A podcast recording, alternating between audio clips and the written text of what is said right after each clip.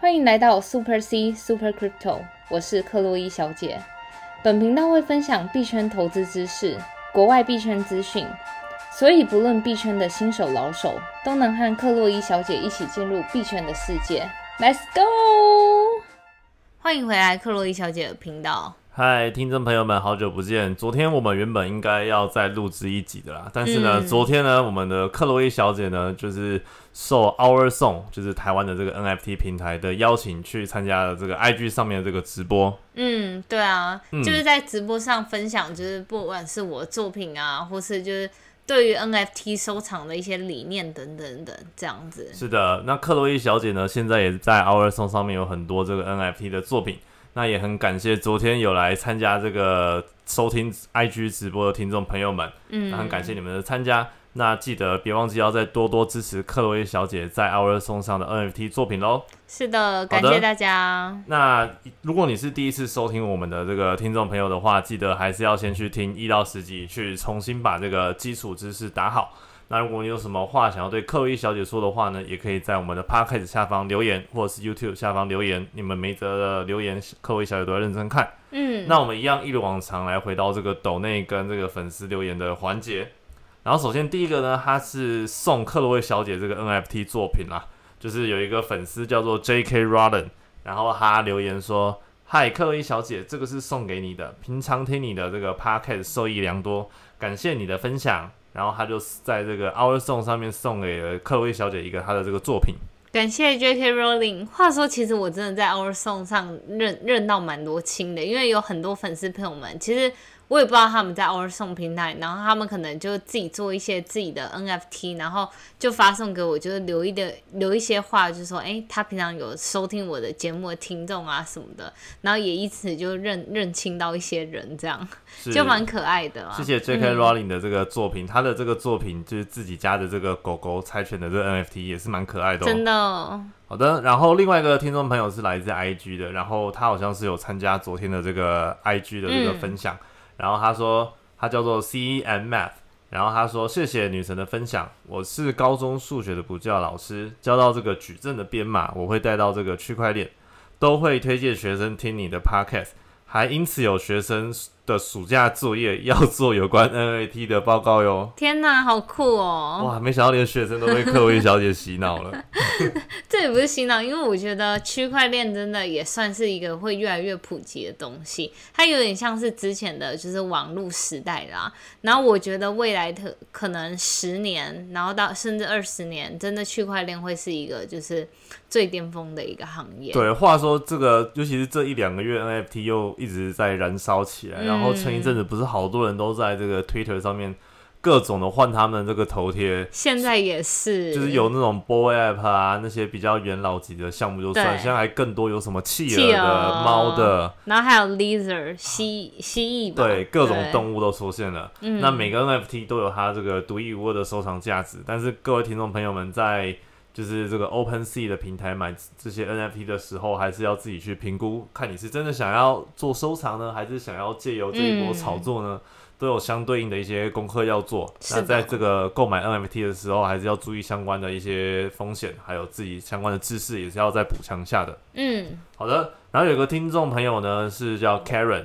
然后呢？因为其实我们上一集就是刚好有分享币安的最近的一些风波啦。对。虽然币安的币价呢，最近终于就是有稍微有一些有一点起色。对。但因为我们在 EP 八十六，就是上一集的时候介绍币安的一些风波事件啊，然后这个听众朋友 Karen 就有点担心，他就说，因为现在币安有那么多风波嘛，那我们是不是有需要把这个投资转到其他的这个交易平台呢？嗯。对于我来说，其实目前就整个现货的交易量跟期货衍生品的交易量，必然还是不可否认的是全世界第一，而且它的还超越，就可能是第二名 Coinbase 的可能五到十倍之多，所以有点就是，虽然它真的是风波蛮多，但是你从各种的交易量数据，真的不得不否认它还是大到不能再大。可是就我自己而言，我还是。推荐就是各位听众朋友们，我自己使用的方法是我总是认为鸡蛋不能放在同一个篮子里，而且另一个面向来说，真的，嗯，每一种嗯交易操作手法都会有它最适合的平台，比如说像是因为必然交易手续费对我来说而言，你如果是一个短线交易者，它也不算是最低的，所以我觉得如果就短线而言，我可能还是会透过别的其他平台去做交易，然后另一个方面也是分散风险，所以我一般来说我自己有大概五到八个交易所账号，然后就是为了做一些分散风险以及资金配置，然后每个交易所有它自己各自的功能，这样。是的，所以这些事件呢，当然还是平时做好这个分散风险的管理也是蛮重要的啦。好的，那我们来回顾一下今天的这个盘势吧。那其实呢，这因为这个牛市嘛，目前已经走了大概有两三个礼拜了，但是呢，近三天呢开始有出现一些回调。那也是刚好同时这几天也有弥漫着一些不稳定的这个气氛啊。是的。那以现在的这个今天的币价来讲的话，比特币原本我们在录频道之前那时候还有四万五、四万六左右。嗯。然后呢，哎，要录之前再去检查，发现哇，剩下四万四嘞。现在价格是来到这个四万四千四百。嗯。然后比特币的这个跌幅是负三点八三 percent，然后以太币的这个价钱来到三千零九十，跌幅是四点四八 percent。然后币安的话呢，最最近几天表现不错啊，虽然今天可能也受了这个大币的影响，但是现在币价已经回到了这个三百八十一块，对，然后跌幅是负三点零九 percent，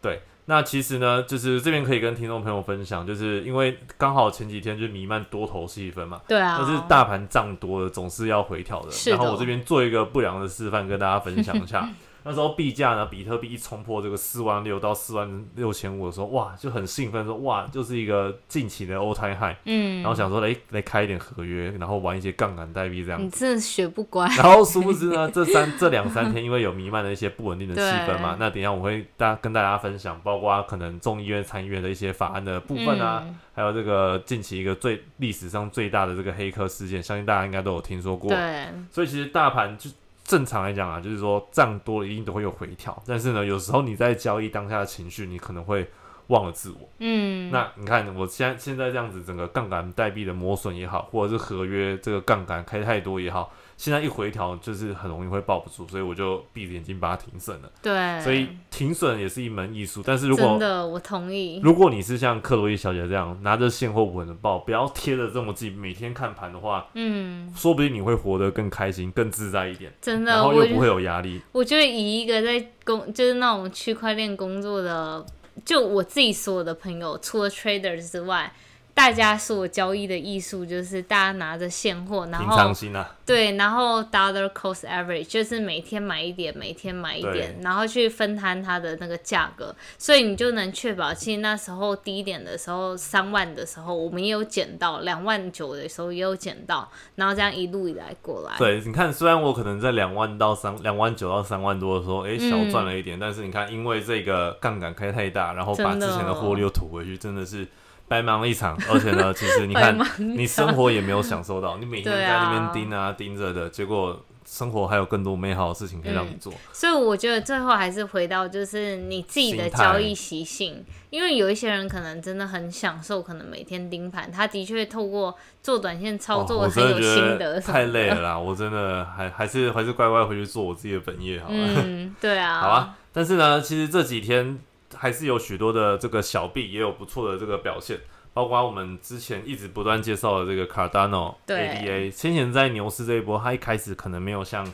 以太币或者其他小币飙涨的，它其实也沉寂了好一阵子，就是一直在一点一点多块这样一直沉寂，然后直到就是近两天，哎，近三天啦，是他因为就是智能合约在测试网测测试已经成功。其实我们节目从就是三三四五月就一一路以来到现在，就是从他要开始准备就是智能合约的部署。然后每个阶段，什么 Lona、Blue 啊、什么 Purple 之类的测试网，对我们都有跟大家就是介绍它的整个进展。终于到现在，就是 Cardano 智能合约在测试网，就是它整个功能已经成功了。然后主网将于八月到九月上线。其实前一阵子我们也有介绍到，就是 Carano 的风波，就是其实蛮多朋友在 Twitter 上一直质疑，就是那个 Carano 项目不踏实，就是说，哎。怎么一年了，然后都没有什么进展，然后还有就是你们说有很多代币是在 Cardano 上面发行，但其实不尽然什么的。然后我们那时候在那一期也有跟大家就是做介绍，就是你听到消息当下，虽然真的币价一定会被这种消息给就是嗯。牵扯啊什么的，所以当时币价一定会下跌。可是我觉得，身为一个就是在资讯爆炸的时代，身为一个就是呃独立思考对，大家要有一个独立思考。然后你看到这个新闻，我第一个第一件事当下就是直接去 Cardano 的 Explorer，对，去看到底有多少个项目什么的。但我的确同意，在 Cardano 上面部署的就是那个。它 mint 的 token 就是那些代币都不是特别的有名，但不得不说，它的确有有 token 在他们的那个网络上，然后也有发行 NFT，然后智能合约这个就是也不用说，他们也有拍影片，就是说他们测试网成功，然后主网就在八月九月上线，然后目前的阶段是他们已经在积极招就是客户来使用他们的一些测试网络，然后除此之外，其实 c a r a n o 我们也常介绍，因为他们是。大家一直说他们想要变成就是以太坊的杀手，但是他们也自己出来说，他们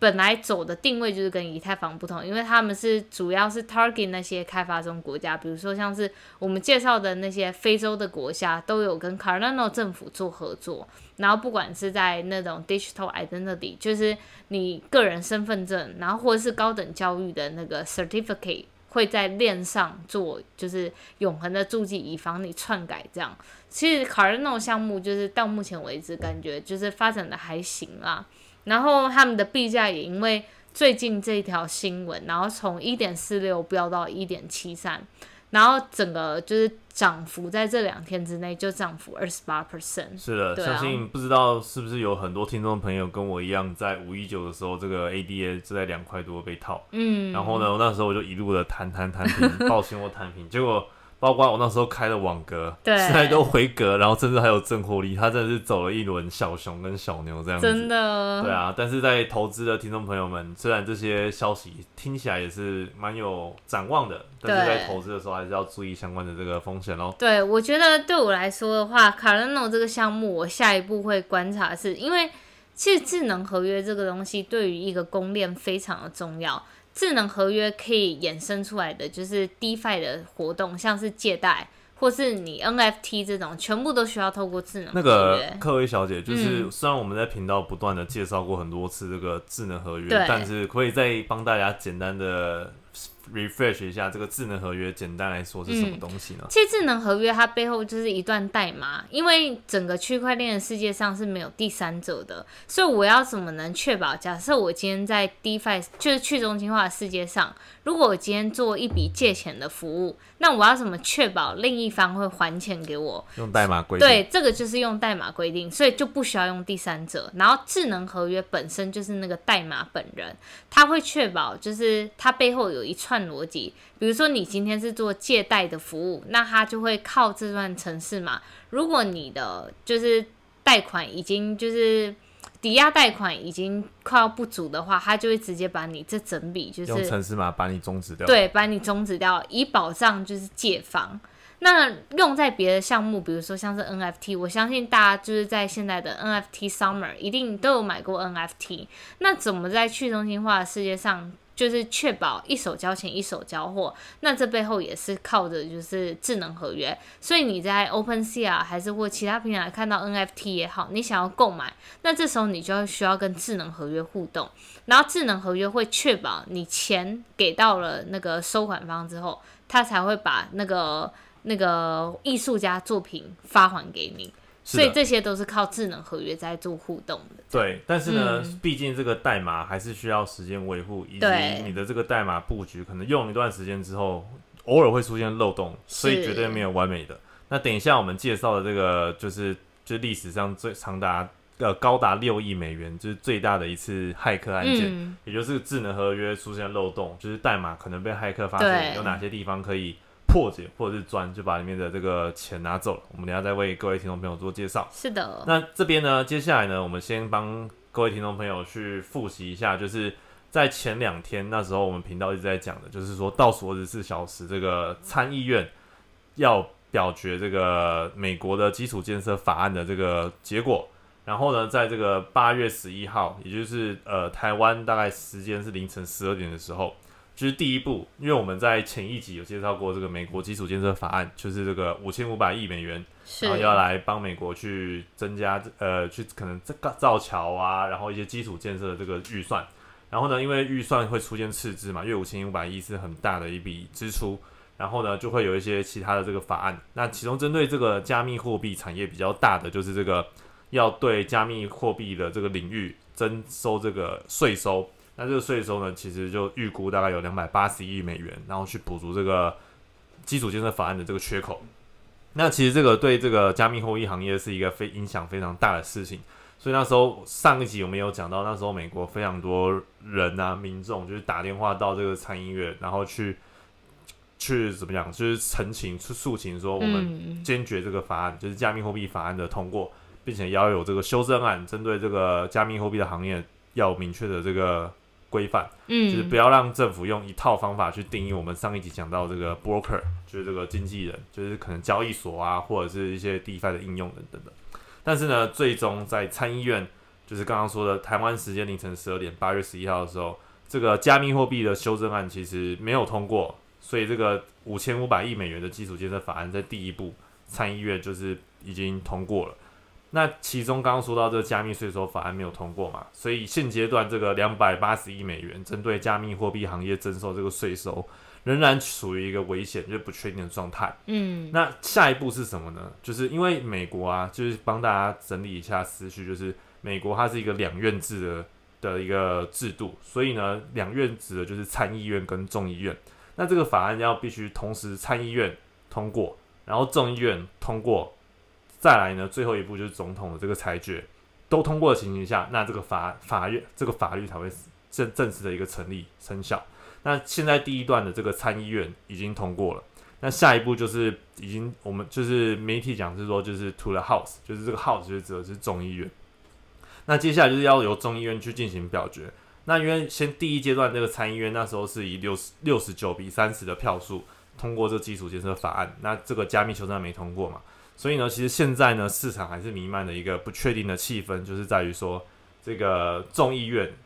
的表决的结果因为还没出来嘛，目前还是没有一个下文。那其实这两天呢，有非常多不管是众议院或这些加密货币行业的人员，仍然仍然有不断的去出来呼吁，就是这个特殊的行业，就是加密货币行业呢，必须要一个明确的规范，不能用可能以以偏概全的方式，针对这些行业去进行税收。但是呢，这个今天呢，就是这个美国证交会的主席 Gary Gensler，然后他就是回应了这个参议院关于加密货币法案的这个部分，他他明确的指出说，加密货币确实是需要监管的，因为这个监管呢是为了要保障投资人还有这个金融体系，所以呢必须得将这些交易也好，或者是加密货币的产品平台都纳入这个监管。但是呢，其实众议院有些议员其实是。反对的，就是他们不断的去跟这个美国证监证交会的这个主席去呃抗议啦，就是说这样子做的话，可能就是会破坏掉这个美国的这个创新的这个部分。那因为加密产业其实是一个非常独特的行业，每一个部分或者不管是交易所啊，或者 DApp 等等应用，其实都必须要有各种的法条去适用不同的行业，不能这种以一概全的方式去征收税收也好。所以呢，其实。这个呢，仍然就是众议院就是支持加密货币的这个人呢，仍然是正正在跟这个就是美国证监会在做一个抵抗的过程。嗯，所以呢，接下来的进展会怎么走，我们仍然只能拭目以待。那虽然现在这个牛市的状态，嗯，但是呢，就是仍然市场还有一些不确定的因素。那这个还是要请听众朋友也是多加留意的。对，反正就是这整段 summary 就是。未来还是有一些不确定因素，所以在做资产配置也好，或者什么也好，大家就是要注意风险啦。是的，好的。然后就是建议在这种动荡、比较动荡的时候，少开合约，然后或是开杠杆这样。嗯，对。好，然后我们今天就要来说到，就是那个整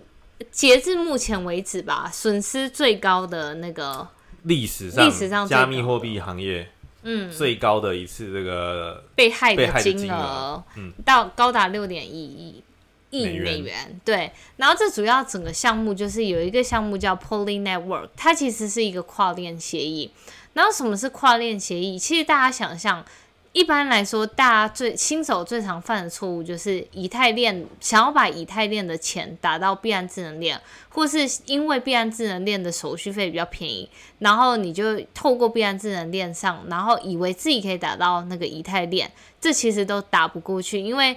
不同的链它的资金是没有办法动的，所以你就能想象，就是我今天想要把美元从美国打到台打回台湾，那你打回去台湾，它就是美金，它不是不能说美元就突然变成台币，就是这种意思这样。然后，所以它就是整个跨链协议遭骇客。然后我们先说完这整个故事，然后我们等下再跟大家解析，就什么是跨链协议，然后跨链协议是什么东西这样。好，所以这整起事件是八月十号的时候，骇客用三十四分钟的时间攻击了 Poly Network，是，然后基于 Poly Network 上面的跨链聚合器，就是聚合器 O 三 Swap 也牵也被牵连了。是。的，然后跨链就是大家都知道，它就是有各种不同的链，所以各种不同链上的资金全部都被攻击，包含币安智能链、以太链，然后还有 Polygon 链上所有的资金全被就是攻击啦，损失就六点一亿这样。对，就是有史以来最高的一次金额。对，然后先跟大家讲结论，就是现在那个骇客他也就是归还了三点四亿，然后我们来讲一下他这整个过程。所以其实这个骇客也是蛮善良吗？因为他至少没有把所有的钱 A 走，我就不知道，因为我们这边等一下来讲一下他是下争议。骗那种白帽的骇客。对，我们来讲一下这整个争议哈。其实这整个事件爆发的一小时之后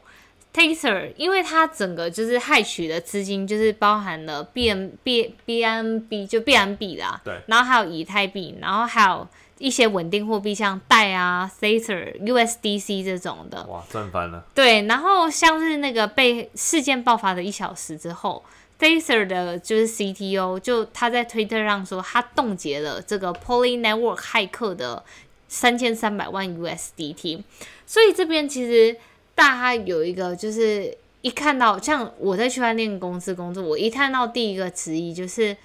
区块链已经不是区块链了，因为直接就透过一个中心化的人就可以把整个资产就是锁住。但是这不得不说，就是其实，嗯、我也跟大家讲，因为我是有做过稳定货币相关的项目，因为稳定货币相关的项目除了贷之外，像是比如说像是 BUSD、HUSD，然后或是 USDC，或是像我们刚刚说的 Tether，全部都是由中央机构，就是我们所熟知的 CFI 机构发行的。那你 CFI 机构发行，就是本质背后就是人为在控制嘛，所以我今天可以决定我要封谁的账号，我想封谁就封谁。所以在这个事件中，像 Tether，它这个币就直接被封了。USDT 对 USDT 就被封了。可是奇怪的事情是，其实像是币安币或是 USDC 这两个币，它倒是没有被封，所以大家就去就是采访，就是赵长鹏说，为什么就是币安没有就是阻止这些被这个骇客啦他的这种行为这样子。然后其实那个赵长鹏他也说，就是在整个区块链的中，你如果就是有人为的去干预，就是干涉的话，那它其实就不是区块链的就不是去中心化了，对，所以就是这种东西真的很一体两面很。尴尬欸。到底要为了怎么讲去找到这个骇客，冻结他的资产，动用这个中心化的权利呢？对，还是说区块链上本该就是一个去中心化的整个世界，所以整个钱流到哪去都应该是由代码，就是智能合约嗯等等的去做控管，而不会有人为的控制。对啊，那话说就是他就是因为 USDT 被冻结嘛，然后那那时候就这里中间有一个插曲是，骇客知道他 USDT 冻结是因为就是在那个 forum 上面，就是讨论区对论坛。有人就是私讯骇，就不是说私讯啊，就直接在论坛上跟骇客说你的 USDT 被冻结了，然后骇客为了，因为那时候骇客正在就是他其中一些东西被卡住，然后他在修复他的代码，然后没有时间去管说什么他哪一个资金被冻结，然后因为这个好心的人告诉他说他 USDT 被冻结，所以骇客直接给他十三克 ETH，然后，对，然后论坛下面就瞬间噼里啪啦，大家都在就是祈求骇客给他钱啊什么的，就是提醒骇客说你的资产被冻结了，赶快给我钱，就大家都在跟风。对，就是在跟风这样。但第一个人他拿到这个骇客十三个以太币，真的也是蛮爽的，就对啊。然后反正就是这之中后续大家就是在探讨这整件事情，包含就是。其实我觉得 Poly Network 那时候他资金被就是盗走之后，他随后就发了一个官方声明稿，就是他他公开的向那个骇客呼吁说，希望你归还被盗取的资金。然后他就顺便说了，哦，你盗取的资金是在 DeFi 历史上最大的一笔，然后任何国家都会把它视为经济犯罪，然后你将会被追捕，然后。他就说什么希望大家可以坐下来一起谈啊，还是什么的。哇，他真的留名青史。对，但我觉得其实 Poly Network，我觉得他们这一方处理的方法，我觉得也不是说很正确。他就只是一个呼吁啦，因为我们回到就是说去中心化的世界，这个这个动作到底是犯法吗，还是不犯法？其实。对，我觉得很难说，没有一个明确的条文说你这个是经济犯罪，因为就去中心化本来就是存在那种。对啊，而且我觉得还有一个问题，是因为其实，嗯，它这整个 Pony Network 它会就是损失金额的原因，就是因为它跨链协议中的代码就是有一些漏洞，然后让这些骇客已经找到这个漏洞，然后去攻击它。所以我觉得你从另一个角度的面向来说，就是开发商。他自己本身存在的漏洞被人家找到漏洞，然后因为这个漏洞，别人去攻击了他。我觉得如果是在去中心化的角度来说的话，我觉得这他并没有构成算是真正的犯罪。嗯，他另一个面向来说是帮助开发商找到他自己的痛点。是因为我不相信，如果你开发商假设明知道自己代码有误，你还会开发。这个产品，我觉得他们是不可能这么做。他们是真的就是开发了，但是并不知道自己有这个漏洞。对，但其实这个骇客不是最后也还他那些钱吗？对，然后他骇客最后就是还他那些钱这样。然后其中有一个争议是我其实看到蛮多新闻报道说，骇客归还钱的原因是因为其实骇客的足迹已经被抓到了，就是。他们就是骇客，好像什么 IP 啊，然后身份全部都被抓到，所以他不得不归还。然后事后骇客其实有出了一个他自己的自白书，就他自己在自白书上说，他所有的足迹其实都被就是都藏得很好，比如说像他的 email 也是用临时的 email，就是我们也说的就是那种假的 email，每个人都可以申请一百个假的 email。然后或是他的那个 IP，他也可能透过一些 VPN 或是一些什么的方式去掩盖了他自己的行踪这样子。而且我的确相信，就是骇客不可能会透露他自己的位置，因为他都能找出智能合约的漏洞，他怎么可能会连最简单的错误都就把自己的足迹铺路了？而且如果足迹能铺路的话，那我们现在也能找到中本聪了。我不我不知道大家同不同意这个论点？同意的。对啊。好，然后再就是我们现在来快速的说到，就是 Poly Network 跨链协议它背后的技术。其实我刚刚也讲到，就是跨链协议，比如说以太链跟币安智能链这两条链上的资产是不能互动的，或是像比特币，它就只能在比特币链上。那你现在会看到，就是以太链上为什么有比特币在做流通？它的在以太链上流通的比特币其实叫。WBTC，我不知道大家有没有发现，它其实前面多了一个 W。就玩 DeFi 的人很常会用到这个。然后它 W 代表的意思就叫 Wrap，被包装过的就是比特币。那被包装过的比特币，它其实是原本比特币锁在自己原本的比特币链上。是的。然后，但是开发商他就是用等值的金额去购买了，就是这个比特币，把这个比特币锁在比特币链上，然后另外。再就是把它变成一比一等值的，变成